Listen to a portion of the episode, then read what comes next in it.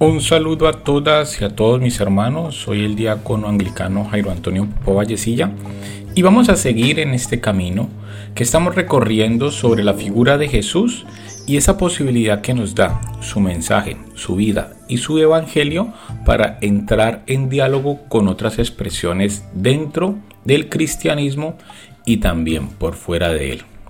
Es ubicar esa imagen poliédrica de Jesús que nos permite integrar dentro de su mensaje central las diferentes características de las otras formas de vivir el cristianismo y también la posibilidad de entrar en diálogo con otras religiones. Y dentro de este camino que ya llevamos en este podcast, venimos de la mano de el teólogo Juan José Tamayo, teólogo vivo actualmente y vive en España, él es español, con su propuesta de otros escenarios donde a nivel teológico se puede hacer una reflexión del mensaje de Jesús y de su evangelio como posibilidad de crear escenarios de diálogo. Y entre esas posibilidades teológicas, dentro de nuestro nuevo contexto de realidad, podríamos decir, dentro de nuestra nueva forma de vida contemporánea, aparece otra línea importante de reflexión y de vivencia actual de la fe con esa mirada multicultural y también multifacética de ese Jesús que nos puede decir hoy, que nos puede encarar hoy y decirnos que su mensaje se hace carne en las realidades contemporáneas. Yo creo que ahí es donde radica uno de los puntos importantes de repensarnos la actualización, la integración y la vivencia de la fe, no solo en categorías abstractas, sino con hechos concretos. Y una de ellas es la revolución feminista. Y vamos a ver cómo dentro de esta realidad donde la mujer va ganando espacio dentro de nuestra sociedad, también se puede hacer una reflexión teológica. El feminismo, teoría y práctica de la emancipación de la mujer. Durante el siglo XXI va a consumarse la revolución feminista iniciada a fines del siglo XIX y desarrollada a lo largo de la mitad del siglo XX y fuertemente en nuestro siglo XXI. Este es precisamente uno de los nuevos y más importantes escenarios en que tiene que desarrollarse la reflexión sobre Jesús de Nazaret y que va a afectar de lleno a la cristología. Una cristología que quiera tener relevancia en el futuro atendiendo al horizonte de género debe estar atenta a los desafíos que le plantea el feminismo. Uno de los acontecimientos más significativos de la modernidad ha sido la irrupción de la mujer en la historia como sujeto social, político y moral. Las mujeres han logrado liberarse poco a poco, y todavía no del todo, de la cuádruple exclusión a la que multisecularmente las ha sometido la sociedad patriarcal. De la esfera pública, de la actividad laboral extradoméstica, del acceso a la cultura y de la conciencia moral. Para conseguirlo han tenido que rebelarse contra los propios postulados patriarcales de la modernidad y saltarse los topes androcéntricos impuestos por la razón ilustrada configurada a imagen y semejanza del varón. El feminismo ha prestado contribuciones importantes a la emancipación de la mujer en su doble vertiente, teórica y práctica. Dicho movimiento cuestiona el actual paradigma antropológico androcéntrico, dualista y excluyente, y propone un paradigma antropológico integrador, fundado en una concepción unitaria del ser humano con respecto a la multipolaridad e igualitaria con reconocimiento de la diferencia.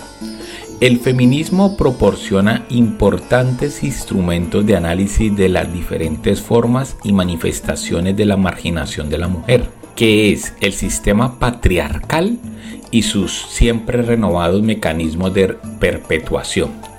Esa es la razón por la que en el punto de mira de la crítica feminista se encuentra el patriarcado, que no es solo el dominio del varón sobre la mujer, sino un sistema masculino de dominación y subordinación, autoridad y obediencia.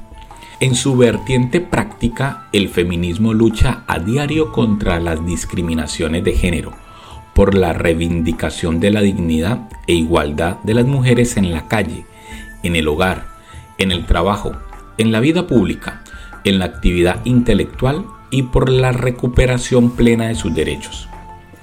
La teología feminista como metodología crítica de la liberación. Queda todavía una quinta discriminación, la religiosa, quizá la más difícil de vencer, porque pretende apoyarse en la revelación divina como su fundamento inamovible. Consiste en el no reconocimiento de la mujer como sujeto religioso, en la imposición de la concepción religiosa del varón como modelo de experiencia religiosa, en el establecimiento de unos valores considerados típicamente femeninos, sumisión, obediencia, receptividad, entre otros, y consecuentemente en la exclusión de las mujeres de todos los espacios de responsabilidad en el seno de las iglesias.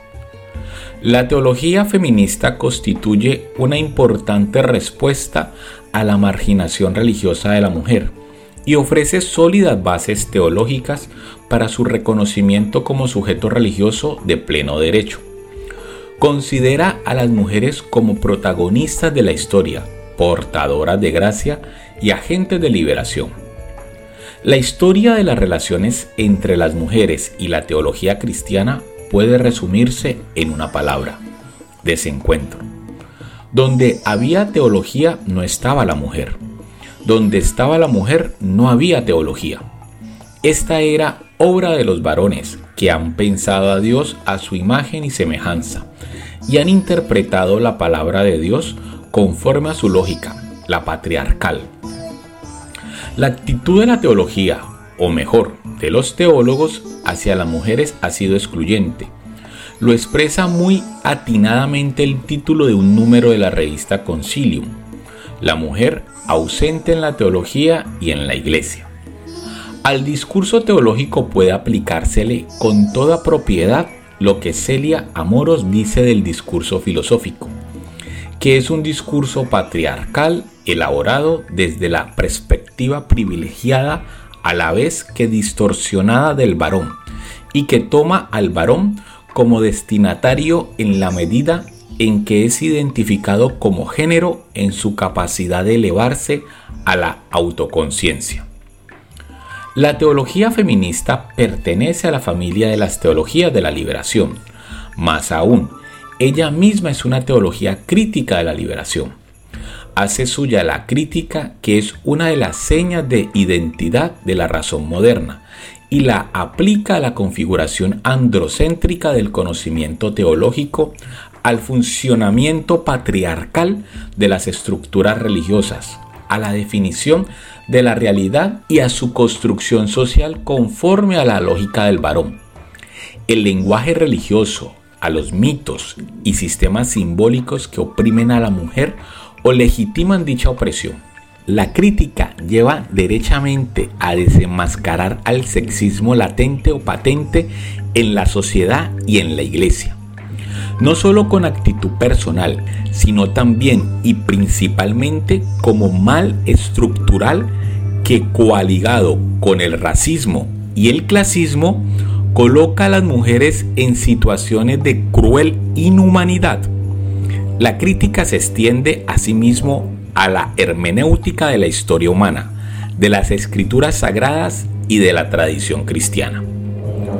La teología feminista participa también de las inquietudes, objetivos y tareas de la teología de la liberación en la medida en que formula en positivo las nuevas posibilidades de vida emancipada que se abren a mujeres y varones y crea nuevos mitos y símbolos dadores de sentido a su existencia.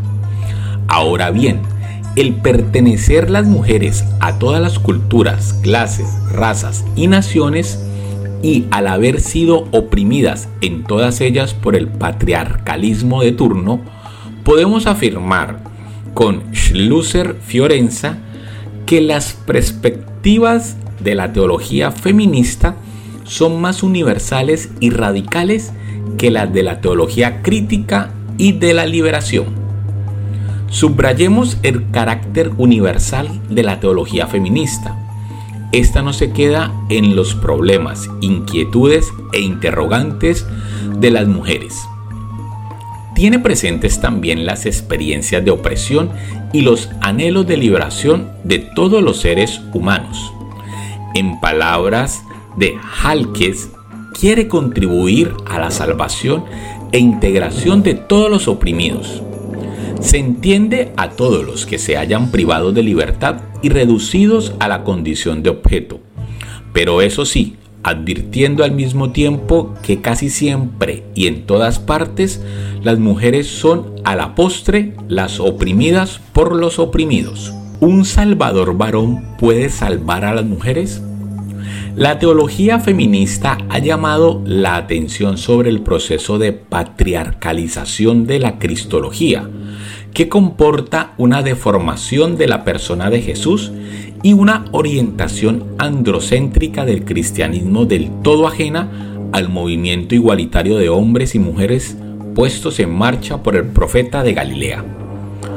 La pregunta más certera y radical de la teología feminista a la cristología tradicional es la formulada por Rosemary Router en el título de uno de los capítulos de su paradigmática obra Sexis and Good Talk. ¿Puede un salvador varón salvar a las mujeres? Para la cristología clásica, la masculinidad de Jesús pertenece a la identidad de Cristo como Hijo de Dios y a su función redentora.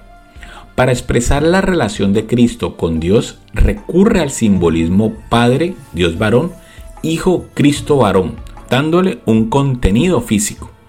A su vez se aplica a Cristo el término logos según la tradición filosófica griega que lo refiere al principio masculino. Según esto, Cristo el logos es la encarnación de Dios varón y Cristo el Hijo es la encarnación de Dios Padre. Conforme a esta lógica, la traducción más coherente de Homo factus est del credo sería se hizo varón. Tal razonamiento hace impensable tanto la encarnación de Dios en una mujer como la representación femenina de Cristo.